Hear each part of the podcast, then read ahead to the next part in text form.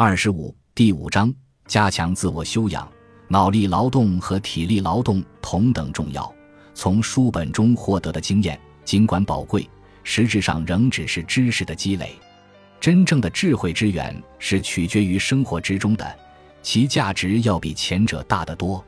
本杰明·布罗迪爵士在去世前愉快地回忆起瓦尔特斯·戈特爵士的名言：“每个人所受教育的精华部分，就是他给自己所教的东西。”他常常庆幸自己曾经进行过专业的自学，而这种情况其实适用于每一个在文理科或艺术领域内的卓越成就者。在学校里获取的教育仅仅是一个开端，其主要价值在于训练思维，并使其适应以后的学习和应用。一般说来，通过自己的勤奋和坚韧所得的知识，对我们的影响比别人传授给我们的知识更加深刻久远。因为靠劳动获得的知识是一笔完全属于自己的财富，它更为活泼生动，使人印象深刻，而这恰恰是靠别人传授的教育所无法比拟的。这种自学方式不仅能产生前进的能力，更能培养力量。往往解决了这个问题，就是解决另一个问题的关键。这样一来，知识也就转化成为了才能。不需要设备，不需要书本，不需要老师，也不需要死记硬背，自己的积极努力才是学习知识的关键所在。那种时刻准备着学习的人，才是最好的老师。他们意识到了自学的重要性，并鼓励学生通过积极锻炼自己的能力来获得知识。他们更多的是依靠锻炼，而不是直接传授，努力使学生成为正在进行的工作中的一员。这样的教育比一味被动的接受教育更为高明，也不那么枯燥乏味。这些心得便是阿诺德博士工作中的精髓。他竭力使学生依靠自身积极的努力来得到提高，而他本人所做的仅仅是引导和鼓励。他说：“如果把一个孩子送到牛津大学享受安逸舒适，而不好好利用他自身的优势，还不如把他送到梵蒂门的田里务农，在那里他必须自耕自己，自谋生计。在另一个场合，他又说：“如果真有什么事情值得钦佩的话，那就是看到天性愚笨的人受到上帝的恩赐，得到诚恳、真挚、勤勉的培育。”当提到这样的一个学生时，他说：“我要向他脱帽致敬。”有一次在勒汉姆。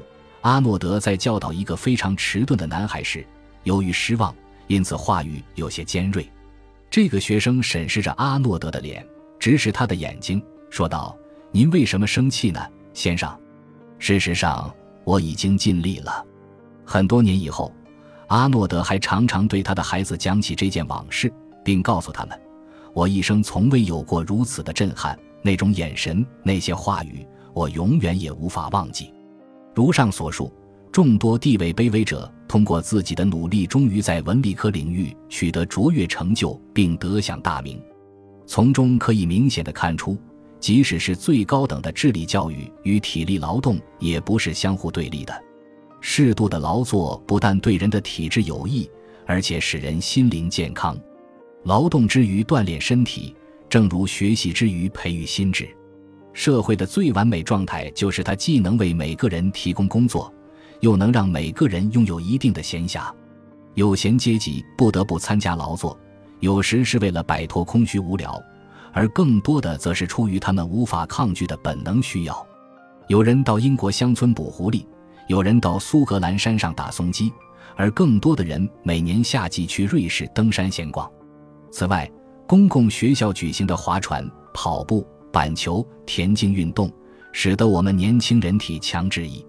据说，惠灵顿公爵回到伊顿学院，看到男孩们在操场上参加运动时，无限感慨地说：“就是因为在那儿待过，我才能够打赢滑铁卢战役。”丹尼尔·马尔萨斯激励他正念大学的儿子，在尽最大努力勤奋学习的同时，也要积极地参加体育锻炼，因为这是保持旺盛的精力，同时也是享受智力愉悦的最好方式。他说：“每一门自然科学与艺术的知识，都能愉悦并增强人的心智。板球能同时锻炼你的四肢，这使我极其高兴。我很欣慰地看到你把身体锻炼得很强壮。我认为人在锻炼身体的同时，在很大程度上精神也得到了愉悦。而对于积极劳动的益处说得更好的是杰勒米·泰勒，一位伟大的神学家。他说：“避免慵懒，用严格有效的劳作来充实每一寸光阴。无所事事使人生出闲病，如果有事可做，人们就会勤勉健康。因为在所有劳动中，体力劳动最为有用，也最有益于驱除心魔。身体健康是事业成功的重要基础。遗憾的是。”这一点并不为大众所注意。霍德森在一封给英国朋友的信中写道：“我相信我在印度过得很舒心。从身体上讲，这得归功于良好的消化能力。无论人们从事何种行业，很大程度上都必须取决于身体健康这一点。因此，参加运动，甚至仅将其当作脑力劳动的调节方式，就显得尤为必要。很可能就是由于忽视身体锻炼。”我们经常发现学生有这些不良倾向：不满足、不快乐、不活跃、爱幻想。他们甚至表现出轻生厌世的想法。这样一种倾向在英国被称作拜伦主义，在德国则被称作维特主义。凯宁博士也注意到这种情况越来越多地出现在美国，因此他指出，我们的年轻一代中绝大多数人都生长在绝望之中。针对年轻人的这种症状。让其参加体育锻炼或者体力劳动是唯一有效的治疗方法。童年劳动对个人人生有很深的影响，其中表现的最好的是艾萨克·牛顿爵士。尽管这种劳动对一个孩子来说比较沉闷，但牛顿童年仍然孜孜不倦地用锯子、锤子和斧子在他的卧室里敲敲打打，做出各种各样的风车、马车、机器模型。长大后。他仍然很乐意为朋友们制造小桌子和小柜子。斯密顿·瓦特和史蒂芬逊少年时也是勤于劳动的孩子。想想看，如果没有这种自我修炼的方式，成年后他们能否取得如今的巨大成就就值得怀疑了。在前面章节所描述的大发明家和机械师，他们的发明天才是在年轻时不断的劳动过程中培养的，通过训练。即使是手工劳动者也能够提高成为纯脑力劳动者，在日后的工作中，他们经常会发现早年劳动所带来的惊喜。艾里乌伯利特发现体力劳动能提高自己的学习效率，于是他常常放弃教书和学习的机会，重新系上皮围裙，回到铁匠的锻炉和铁针边，为的就是体质和心态的健康。使用工具对年轻人来说。在培养他们学会生活常识的同时，还教会他们使用双手和大脑。熟悉有益健康的工作，会让他们在具体的实践中逐渐提高才干，给他们灌输实干能力的思想，让坚韧不拔的精神最终在他们心中生根发芽。严格的说，在这点上，与有闲阶级相比，所谓的工人阶级占有明显的优势。他们在早年就不得不从事机器生产或其他工作，因而逐渐变得心灵手巧。所谓劳动阶级最主要的缺陷，并非在于他们从事体力劳动，而在于他们专门从事体力劳动，而道德和智力因此被忽略。相反，有闲阶层从小就教育孩子劳动是卑贱的，要避而远之。等他们长大后，会自然的蔑视劳动。贫苦阶层的人们。自小生长在从事体力劳动的圈子中，对教育几乎采取忽视的态度。长大后大都目不识丁。如果把体力训练和文化教育有机的结合起来，就可以避免上述两种极端现象。种种迹象表明，推行一种更健康的教育体制是完全可行的。身体健康在很大程度上对于专业人员的成功也同样重要。一位作家曾说。伟大人物的伟大之处就在于其身体健康和智力超群。对任何成功的律师或政治家来说，拥有健康的呼吸器官和接受良好的教育是必不可少的条件。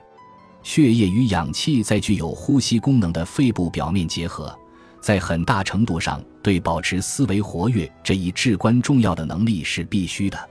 律师只有经过势均力敌的激烈辩论的磨练。才能登上事业的顶峰。政治家只有在拥挤的议院里发表亢奋冗长而蛊惑人心的演讲之后，方能飞黄腾达。因此，律师和国会领袖在除了比拼才能之外，更为重要的显然是较量身体的耐力和活力。布勒汉姆、林德赫斯特、坎贝尔、皮尔、格罗汉姆、帕尔罗斯顿这些大人物身上都充分体现了这种耐力与活力。在爱丁堡大学被人戏称为“希腊大笨蛋”的瓦尔特斯·戈特爵士，体质非常强健，他能在特维德河与最好的渔夫一起扎鲑鱼。在耶洛与骑术高超的猎人一起训练马。再后来，当他从事文学研究时，他对野外活动的兴趣仍未消减。他在早上从事维拉利的写作，下午他就去猎野兔。威尔逊教授是个优秀的棒球运动员，这是鲜为人知的。可大家只知道他能言善辩，擅长写作，是个优秀的作家。年轻时的彭斯在跳远。投掷和摔跤方面都非常出色，许多神学家年轻时在体育方面也很抢眼。艾萨克·巴罗在卡尔特修道学校时就因善于拳击而经常鼻青眼肿。当然，除此之外，他还获得了不错的名声。安德鲁·福勒出生于索汉姆一个农夫的家庭，其亦因拳击而闻名。亚当·克拉克还提示，仅仅因为力气大到能随意滚动大石块出名。这也许就是他今后思维活跃的秘密所在。自主箴言：适度的劳作不但对人的体质有益，而且使人心灵健康。劳动之余锻炼身体，正如学习之余培育心智。